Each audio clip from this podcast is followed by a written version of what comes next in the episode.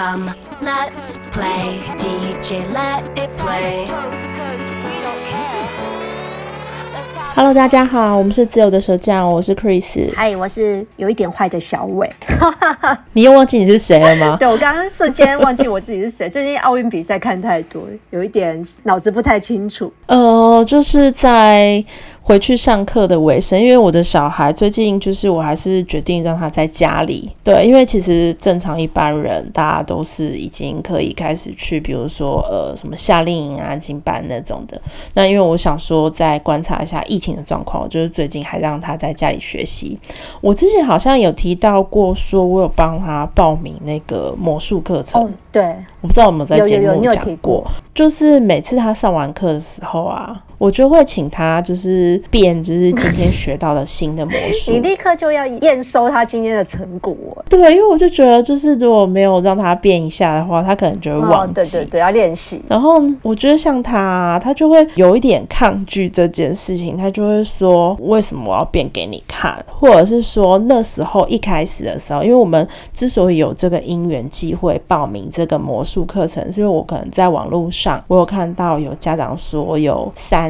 堂就是免费的线上课，然后那时候才七月嘛，嗯、然后我又决定说不要让他就是参加他原本的线上安亲班，因为线上安亲班会是一整天的，我担心他就是用眼过度，嗯、所以我那时候就想说，那我就先帮他试看看那个免费的魔术课程，嗯、然后结果呢，他就是那时候我跟他讨论这件事情的时候，他非常的排斥，他就说为什么我为什么要学这个？哦、他反而很抗拒，对他不想学，对他很。抗拒任何就是我帮他找的东西哦，任何有。妈妈给他的意见，因为像我，我不会给他决定，我甚至会，我就是会先问他说有几堂，那先试试看，这只是免费的课程，那你上完以后，你可以决定就是会不会很无聊，或者是你觉得有兴趣，那再继续往下。我是把决定权放给他，可是问题是，他连试都不想试，他就会觉得说，为什么我要试？嗯，所以其实他不是抗拒魔术这件事，他是抗拒，因为你帮他安排，就你提了这个 option。选提案给他，他觉得他抗拒来自妈妈的提案，嗯，抗拒任何就是来自妈妈的提案。嗯、然后就那时候他上完之后，我就问他说：“哎、欸，那你上的怎么样？”他就说：“嗯，我觉得其实还不错啦，什么的。”然后我那时候就跟他讲说：“哦，你看，就是去上上看啦，就也是还不错。”然后他就跟我讲一句话，他就说：“我不喜欢你每次都讲说，就是你你去上上看，你你要怎样怎样才才会知道好不好玩这件事情。”所以我就觉得，就是教育一个十岁的小孩还蛮困难的。我觉得他已经慢慢有走到那种叛逆的。包括像我觉得像这个暑假会有很多的时间嘛，就是因为这次在家里，因为疫情的关系，高密度的相处，对，然后我就会想说帮他安排一些书籍，想说要找一些书。那想当然了，我觉得我我们小时候的经典，我就会想要给他看。我也不是帮他安排那种就是很深色的经典，我是想说，那我就推荐他，比如说像是《哈利波特》啊这样子，就是很有趣的书，嗯、还蛮现代的啊。我还以为你会推荐《西西游记》之类的，对，推荐他什么四书五经吗？结果我就推荐他《哈利波特》，他就说他不想看，就是任何就像你刚刚讲到一个重点。由妈妈推荐给他的事情，他都不要。嗯，所以，譬如说，现在这个步入青春期的小孩相处的时候，我就觉得 有很多事情要学习，让他好像是他自己的决定，不要让他觉得这个决定是来自于你。嗯嗯。所以我就觉得，哎、欸，我我想问你，你有没有叛逆期过？老实说，我觉得我好像就是我做的事情听起来，我觉得我好像。没有，因为我先说我对叛逆的印象会是什么，就是举凡就是我想得到，就像抽烟，就是学生时期抽烟，我好像也有，就是我是很后来才碰，可是那是上班之后，就是就是只是就是呃，因为一个氛围，看电影，然后看一看或者看一些呃，之前都会看 MV，然后看到里面的人抽烟，就会想说去感受那种寂寞的感觉。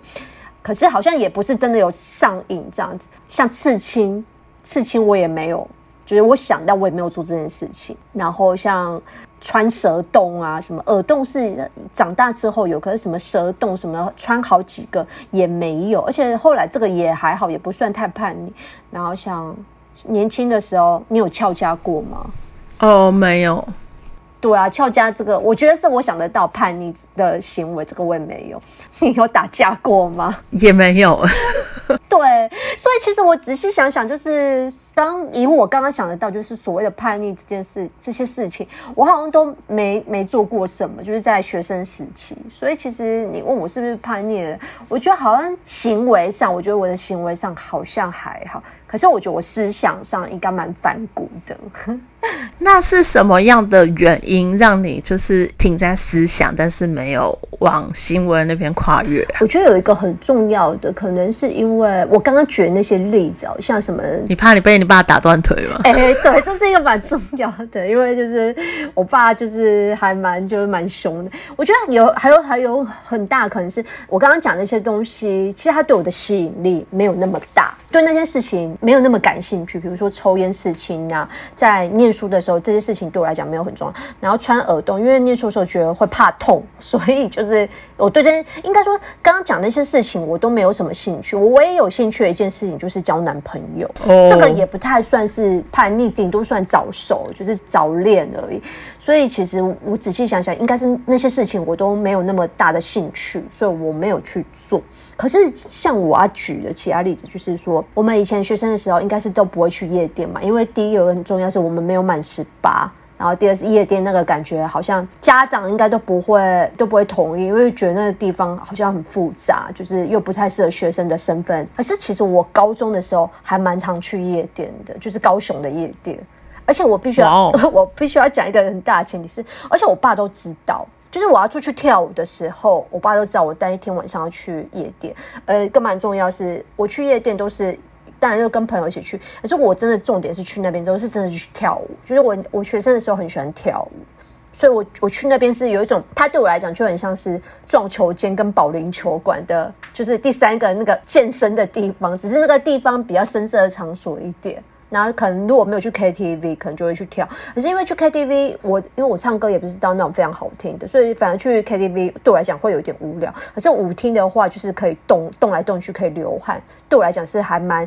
以学生来讲，因为学生压力读书压力蛮大的，所以我会觉得去那边就是你知道运动一下、流汗一下，还蛮消耗。所以反而我还蛮常去夜店的，就是以。就是跟现在的大家的想象会有一点不太一样。严格来讲，应该是最叛逆的行为就是去夜店，可是那也是家长知道的情况下。那为什么行为上会？没有做，是因为其他那个不兴没有兴趣嘛？那思想上蛮反骨，是因为我觉得我好像不是一个那么循规蹈矩的乖女孩，我就我就不是那么的乖巧，嗯、所以我我不觉得我是呃我没有做那些叛逆的事，可是不代表我就真的不叛逆，就是我的心可能是叛逆的，可是我只是行为上没有做我刚刚想的那些事情。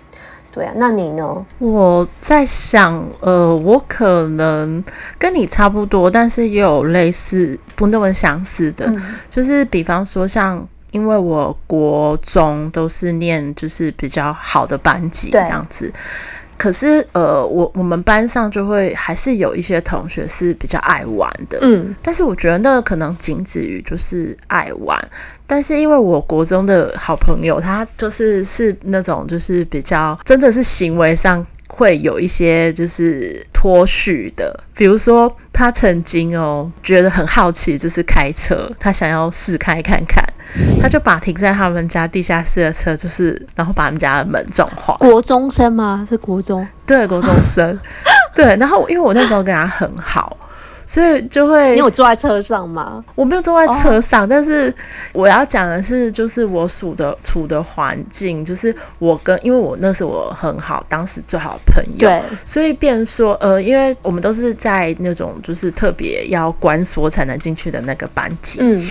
但是他是属于比较呃不爱念书的，嗯，就是可能成绩没有那么前面的人，但是我就跟他很好，所以变成说就是我都会跟他玩在一起，嗯，对。那那时候我印象比较深刻的是，就是他后来有交男朋友，他。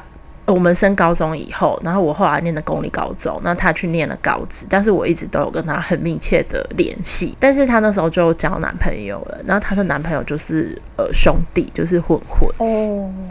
对，所以就是变成说我一直在一个蛮游走的那个边缘。然后你刚刚说到，比如说像抽烟啊什么的，我发现我其实国中就会抽烟。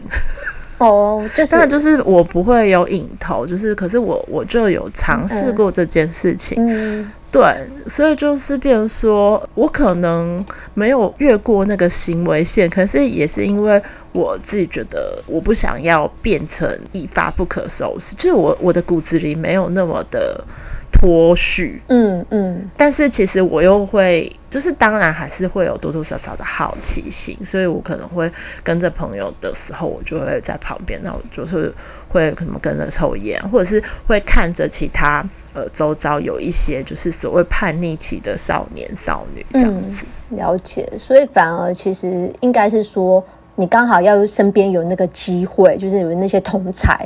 不然，如果是没有朋友的话，其实你一个人你也不可能，就是你也干不了大事。对，而且我觉得再加上我的个性可能比较没有那么的主动反叛，嗯、对，主动，然后我不愿意就是去，就像呃，我可能在。呃，家人的形象可能都还是乖巧乖巧的，嗯、对他们就会觉得哦，没有什么问题。但其实坦白说，我觉得我也不会让我自己走到有问题。可是你刚刚讲到一个点，我觉得还蛮有趣的，是说你说你有去，比如说舞厅跳舞或什么的。然后我刚刚就想到，在我高中的时候，那时候我们就很流行，就是同学去撞球间嘛，嗯，对，男男女女，嗯、对。那我记得。其中有个女生，然后她就好像跟他们那群朋友去打撞球。我听说我耳闻，就是她妈妈好像跑到撞球间去抓她。哦，对，就是我就会觉得说，以现在来看，身为一个大人，你就会觉得这件事情有这么严重吗？就是去撞球间，或者是如果说你知道你的小孩他吸烟，你会觉得很严重吗？我觉得到我现在为止，我都。我会觉得这还是分有分情节重，就是重不重大。我觉得对我现在长大，或者是我的孩子，他抽烟或者是嗯去这样子唱，我我也觉得还好。嗯，我觉得应该是他会有好奇去做这些事，但不一定代表他会做不好的事。懂，就是你应该是说。其实我们都希望每个人有尝试的机会，你可以去试着抽烟，试着喝酒，但你不要真的陷入那些事情，因为你一直不尝试，反而抱持一种高度好奇或过度的，就是一直想望那件事情，然后最后搞不好就会变得就是一发不可收拾。可是你搞不好有试，对，有试过，搞不好你就会觉得，哎，其实我有试过啊，但我只是没有那么喜欢，那我就 give up 这样子。应该是说有没有那个机会让他。试一下，而不是一开始就扼杀那个可能性。我觉得回到你刚刚讲那个，就是你刚刚讲你朋友那个案例，就是说他妈妈跑去撞球间堵他这件事情。我觉得其实，在真的是，嗯，我觉得好像不管什么年，我自己的想象是说，可能父母没有真的就是。看到更糟糕的事情，我说更糟糕是说真的，比如说今天吸烟，一般父母都不会喜欢小孩吸烟。嗯、可是如果吸烟跟吸毒让他选，他一定会觉得那但是吸烟比较好，至少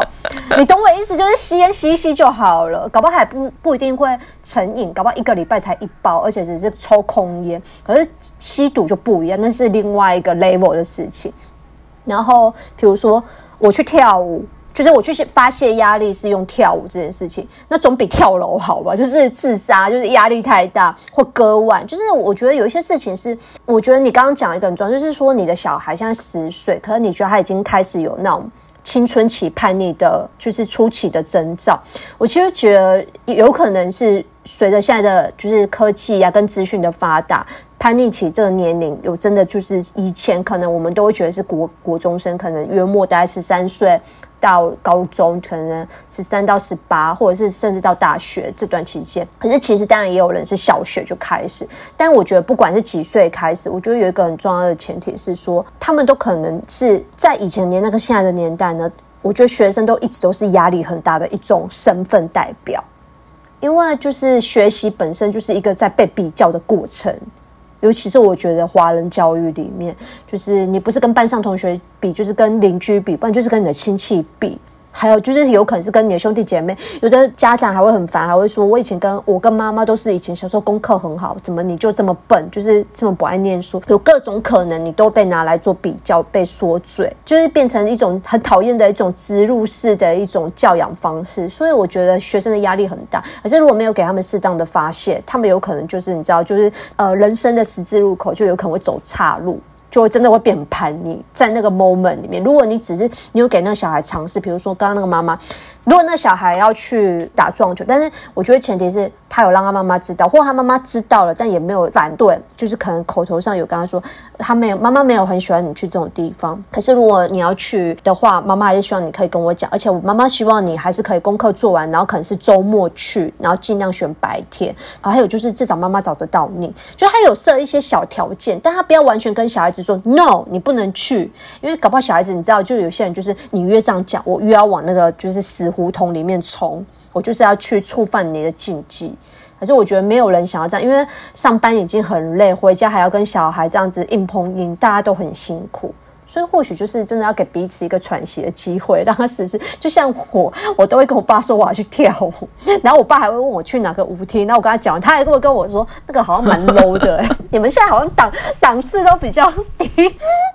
他可能还会问我说你们都听什么音乐什么的。我觉得有一个很重要是，我爸没有故意要装酷，可是我觉得他的个性反而会让我觉得很 low，就因为他很 open minded，所以他会让我想跟他 share 这件事。就是我觉得一个很重要是。叛逆的小孩最怕他有事瞒着你，他就是不讲。可是如果他愿意跟你讲，我觉得至少就是说真的，一他信任你，二是今天他如果真的讲一句讲一句难听点，如果他今天出了什么事，至少你不会是最后一个人知道，你也不会不知道原因。至少你可以可能在他受到伤害，或者是在他伤害没有那么大之前，就是先保护他或阻止他。所以我会觉得这是一个蛮重要，就是让小孩对你信任，让他愿意跟你讲这些事情。对啊，我之前看到一个就是美国的知名的就是女大生的连环。杀手女生啊，女生的杀手，就是女大生连环杀手，她是杀女大生的人。哦，对对对对对。然后她就是说，她从小到青春期阶段，他的妈妈整天都对对他就是吼叫啊，然后辱骂，还有讪笑她。最后她就是连就是她的祖父母，还有她妈妈，然后还有我刚刚提到的女大生。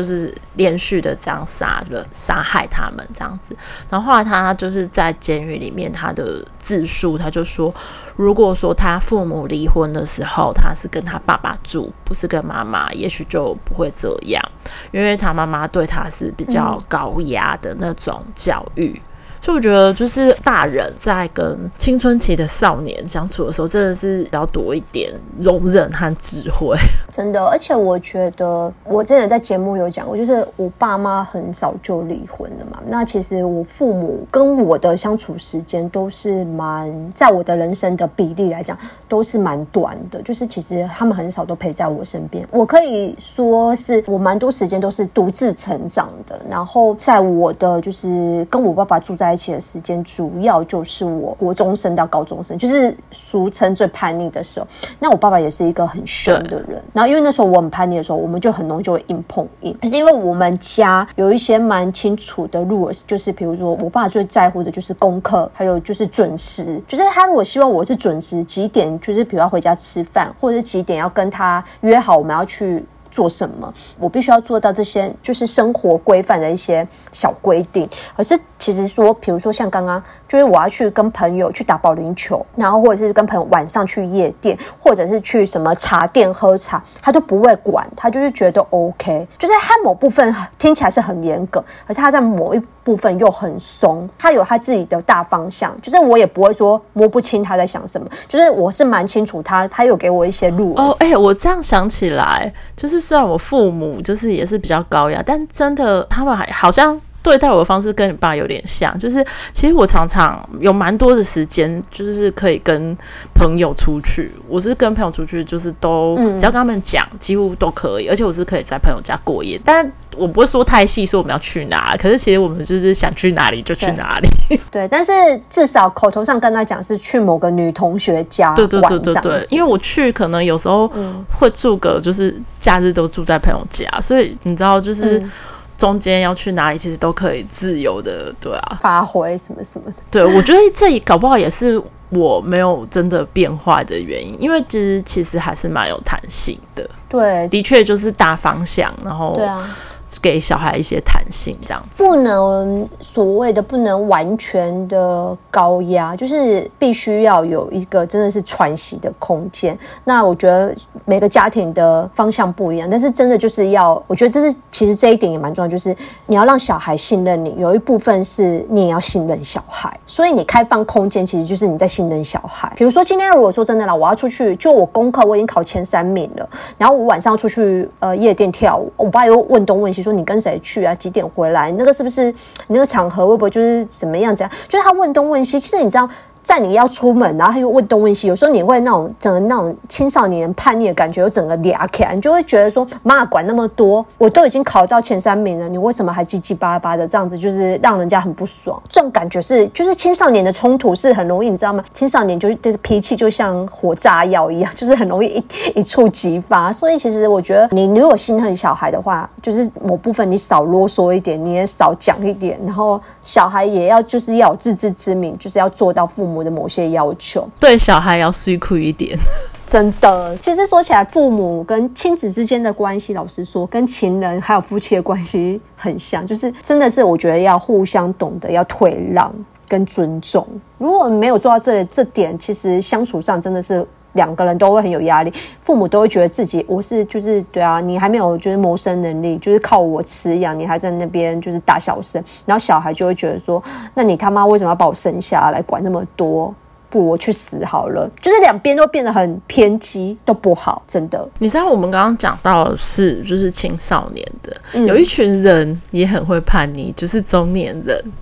中年人呐、啊，因为就是很多，比如说他们到了四十岁左右，然后就开始忽然醒过来，就会觉得说，诶，我每天乖乖的去上班，然后为了呃家人啊，就是每天这样努力。结果我发现到了中年，我好像很多事情都还没有圆梦，没有好好的享受人生，他就开始对周围产生一些怨气，而且开始因为。四岁的时候，你就会身体的体能啦，或者是你的面貌开始会慢慢的有一些转变，或者是说有些人会像我们一样碰到就是呃呃长辈过世等等，就开始思考自己的人生。所以这个时候是很多中年人会开始叛逆，寻求新人生的时候。所以就是常常我们听到说，像一些中年男子他开始有外遇，寻求刺激，像这种中年的叛逆，反而会如果没有做好的话，也是。一发不可收拾，因为我记得就是有一些中年男子，他们就是开始会和年轻女生搞一些私人关系啊什么的，对，嗯、就会带来毁灭。当 daddy，当金主爸爸包养他们之类，觉得会耶。就是他们可能说真的，那时候他们已经有钱，然后可能又。比较稍微悠闲一点，不像就是二十几岁在努力工作，就是这时候他们稍微就是口袋比较深一点，也比较有时间，所以他们就开始想要你知道吗？过他的第二个青春期，然后就跟学生妹在一起之类的。你知道我那时候啊，我印象中，你记不记得有个明星，就是大陆的中国的明星，叫做吴秀波。哦，我记得啊。然后对他不是演那个军师联盟吗？嗯，他我记得他应该是北京遇上西雅图跟汤唯的那部电影。影红开始走红，嗯、就是他有一个呃温文儒雅帅大叔的形象，嗯、然后后来过几年又是什么军师联盟，呃前几年的时候他被爆出来说他其实一直有婚外情，我就觉得他、嗯、他好像也是一个中年叛逆的代表。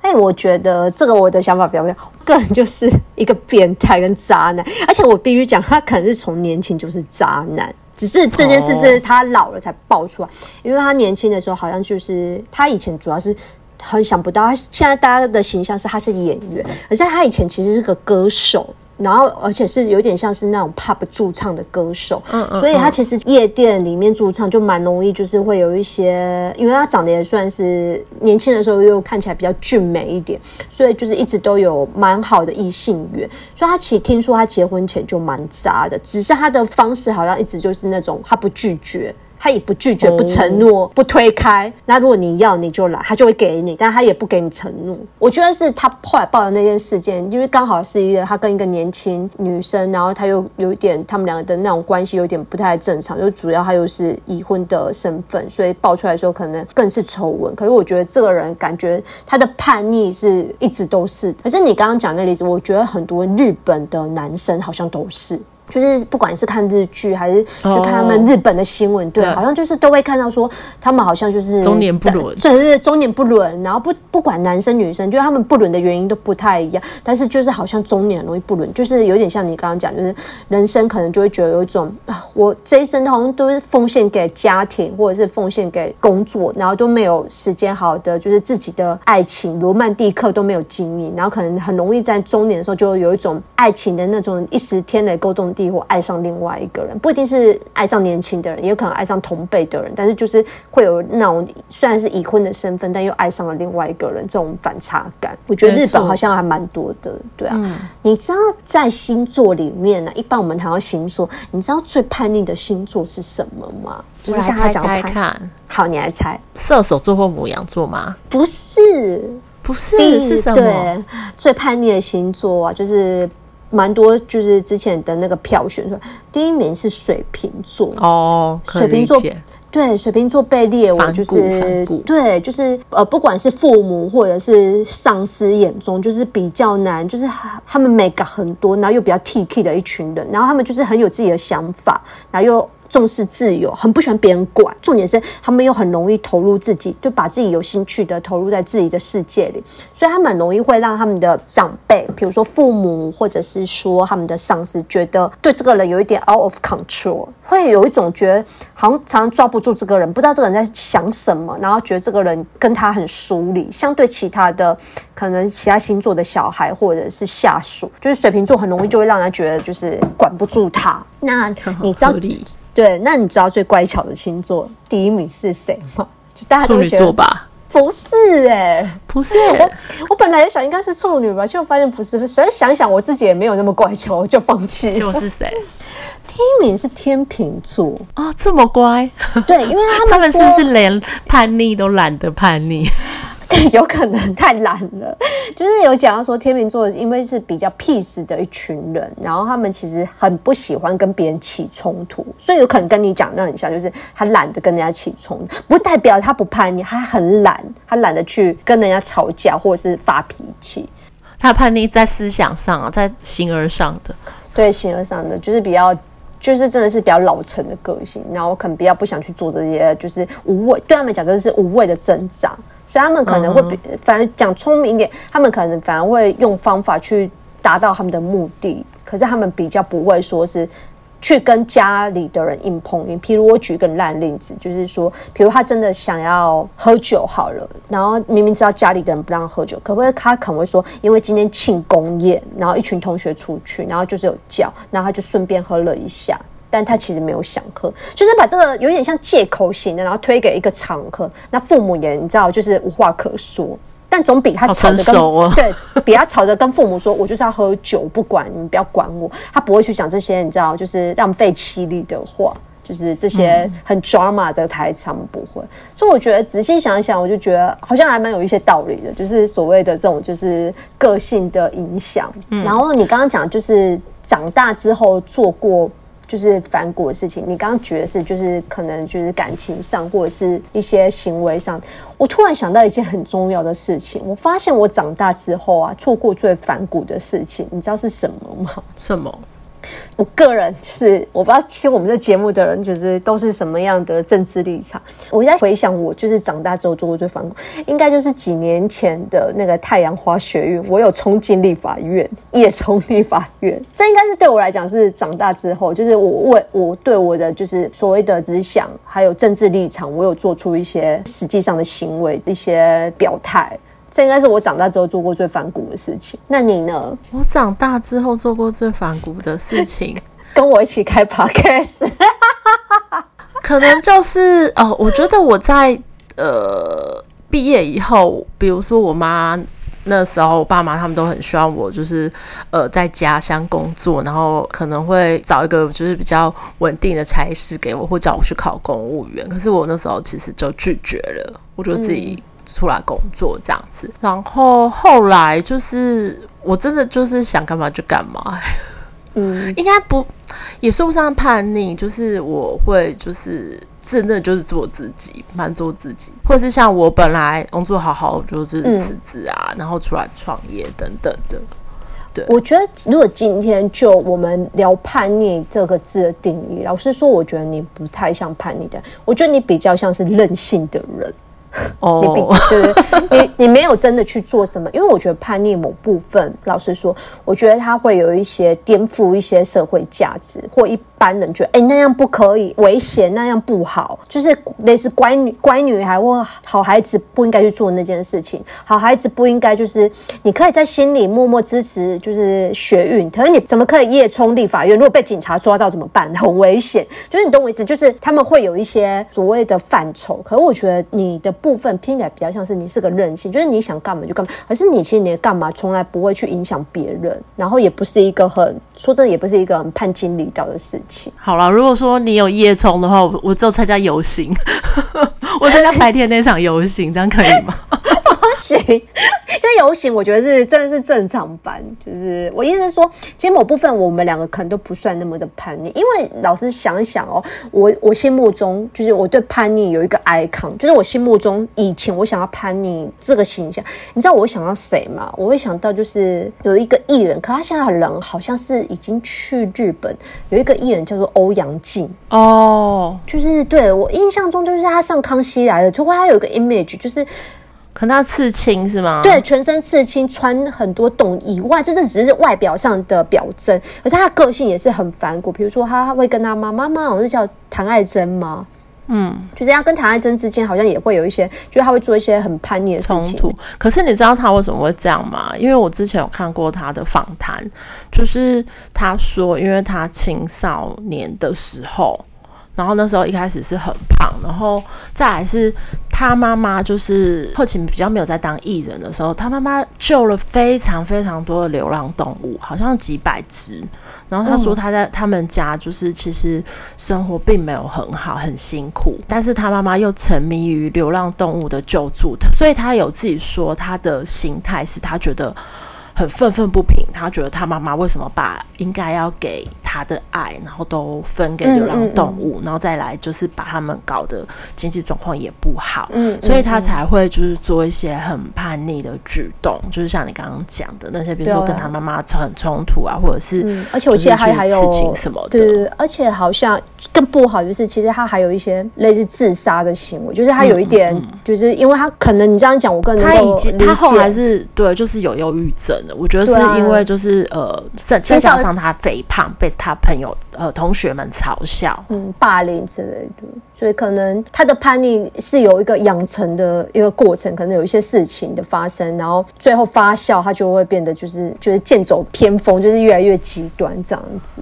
哎、欸，你刚刚讲到就是艺人嘛，嗯、我记得就是像周杰伦，他不是有写过《听妈妈的话》这首歌吗？对啊，可是他自己说他在年轻的时候，他还是算是小叛逆，我觉得这没有太大，他好像偷学过他妈妈的签名，然后去就是偷那联络簿啊，或成绩太低的考卷。哦，这个我也有啊，我多的嘞。这就是小型的，然后还有一个印象中有一个香港艺人，就是古天乐，嗯，他出自传，呃，在二零零二年的时候，然后他有说他在年轻的时候，他二十岁的时候，他有交到一群就是不是那么 OK 的朋友，古惑仔，然后呢，对，古惑仔就是真正的古惑仔，然后他的朋友们就是。犯了一起案，就是海港城的抢劫案，他那时候有参与，这才是真正的叛逆。对，这是真正的叛逆。然后他说，他那时候其实只是把风的，可是后来因为他们就是失风被逮，就是被逮以后，他因为就是他是很看重义气，所以他其实有被判刑，有判一年多，然后是真的有入狱，而且还没完。他说那时候他就拜托他的兄弟。就是照顾当事人女友，想不到对方真的就是很照顾，就是那个女的就跟那个男的跑了，他就是气到不行，哦、所以他在牢里面又打架，然后每次打架都会又再加刑期，所以他那时候只要每打一次就多一个月，所以他从一年多的刑期变成两年，对，这才真正叛逆吧。然后他是说，他后来啊，后来他在牢里面有碰到一个修女，那修女就是耐心的教导他，他后来才就是慢慢出狱以后才会走上正轨这样子。哇，我没有想到哎，就是古天，你不知道他有坐过牢？哎、欸，我不知道，我因为我对他超不熟，我只知道他后来做很多善事，嗯、就是还有就是在大陆盖很多小学。对对对对对，因为他过往有那些经历，然后他后来觉得他要回馈给社会这样子。嗯嗯嗯嗯，搞不好他可能就是很早就真的是很早就出来混社会，然后他可能就更觉得学生就是青少年的学没错没错，教育教育很重要，所以他就是要帮助那些辍学的人。我就不知道哎、欸，我觉得他还蛮精彩的，他已经可以。他的故事已经真的可以拍一个类似《雷洛雷洛传》的第二季电影，这样对啊，还蛮励志的。而且我觉得啦，有一个人。就是他也很叛逆，是就是国外的，就是哈利王子。我不知道你有没有印象哎、欸，他从年轻的时候就很叛逆，他就是青少年的时候，他比如说就在街头热吻，就是街头热吻可能对一般人来讲就还好，可是他因为是皇家身份，所以那时候女王大骂就被吓到。然后，比如说，我觉得情节比较重大的可能是他那时候二十岁的时候，他跟朋友要参加朋友的 party，就是他穿纳粹的军服，哦，扮演就是德军。因为我觉得在欧洲其实对这种事情都非常非常敏感，而且尤其他的身份是英国皇室，不知道不知道他是白目还是就是叛逆，想要挑战极限，你知道吗？嗯，我觉得就是很很。很难控制的一个人，不知道他是水瓶座。老实 老实说，我觉得他会娶梅根，我觉得也蛮叛逆，就是像他前阵子那样子，就是上访谈节目这件事情，其实也是一种叛逆。嗯，两个人要准备要开 podcast，我记得.哈利王子补充一点。他是处女座，完全想不到，surprise。其实我们刚刚讲那么多，我真的觉得呢，也不是鼓励大家要叛逆，但是我我觉得我必须要讲，就是你的行为当然是要符合三观，就是当然符合社会的道德规范。可是我觉得你的内心啊，不要那么的，就是英文，我觉得英文用得很好，英文有一个单字叫 innocent，纯真，可以有另外一个单字叫 tradish。Childish 是幼稚，不能就是真的是完全纯真到很幼稚。怎么说呢？因为我觉得我身边有蛮多女性朋友都是单身，然后我就蛮常听到他们讲到，就是类似说他们总是会被坏男生吸引，就是之前我们提过的渣男。从这些我的朋友的这种大数据里面分析，我就会发现一件事，就是因为我这些朋友，他们普遍都有几个特征，就是第一，其实他们都是很乖，就是所谓的乖乖女。然后他们可能会被这些我们所谓的坏男生吸引，就是我我会问他们，就是比如说他们的聊天过程，或到就是怎么样走到就是交往或被骗，就是听起来就是。那些吸引他们的男生，都是因为他们感觉就是不拘泥于社会的规矩，很酷这样子，很酷。然后感觉他们也不 care 别人的眼光，所以他就会吸引这群乖乖女，就会觉得说，哇，就会觉得你们很不一样，你跟我身边的人好不一样。然后，而且你们你们对你们自己很有自信，对生命充满热情，就是因为这些人就是。比较不会循规蹈矩，所以他感觉出来就是更有一种对于生命的 passion 行动力。所以呢，这些人跟乖乖女相处的时候，乖乖女就很容易被吸引，就会觉得说，跟他身边那些 boring 的好男生比起来，这些人具有魅力多了。而且还有一个很重要，就是因为坏男生总是就是很会。除了他们就是很会把妹以外，有一个很重要，是因为他们平常就是可能他们的生活形态就是比较不一般，可能他们喜欢的运动，比如他们会可能会去冲浪啊，嗯、然后搞不好他们会就是喜欢玩滑板，就是或者是就是做的事情都是比较酷的啦。对对对，比较不一样。所以对于这些乖乖牌的女生，就会觉得说，这跟我一般就是我从事就是我我平常就只是做瑜伽或者是去学烹饪，